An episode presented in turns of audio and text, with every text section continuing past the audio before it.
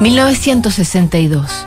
La tensión entre Estados Unidos y Rusia por la sospecha de proyectiles en la costa de Cuba apuntando a territorio norteamericano no resiste más. Moscú y la Casa Blanca intentan detener un conflicto que podría hacer estallar el mundo en mil pedazos a través de cartas que hemos estado revisando estos días en Notables. La de hoy es una de las respuestas de Kennedy a Khrushchev. Querido señor presidente, He leído su carta del 26 de octubre con gran detenimiento y celebro conocer su deseo de buscar una pronta solución al problema.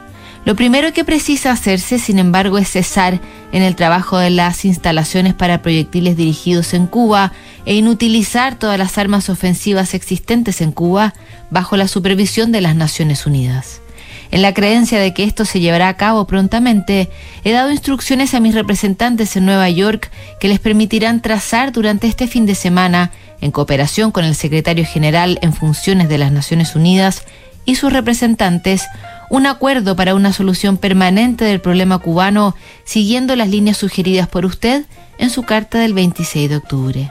Tal y como yo leo y entiendo su carta, los elementos clave de sus propuestas que me parecen aceptables en general, tal y como yo las entiendo, son los siguientes. 1. Usted acordará eliminar estas instalaciones para armas ofensivas existentes en Cuba bajo la observación y supervisión de las Naciones Unidas y proceder con adecuadas seguridades a detener la introducción de tales instalaciones y armas en Cuba. 2 nosotros por nuestra parte estaremos dispuestos mediante el establecimiento de los adecuados acuerdos realizados a través de las Naciones Unidas para asegurar la continuidad y la puesta en marcha de esos compromisos a lo siguiente. A. Levantar inmediatamente las medidas de cuarentena ahora en vigor y B. Dar seguridad contra la invasión de Cuba. Confío en que otras naciones del hemisferio occidental estén dispuestas a actuar del mismo modo.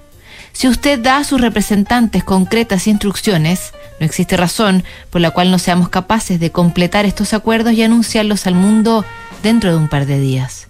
Espero que podamos ponernos de acuerdo conforme a lo señalado en esta carta y en su carta del 26 de octubre de 1962. Atentamente, John F. Kennedy, 28 de octubre de 1962.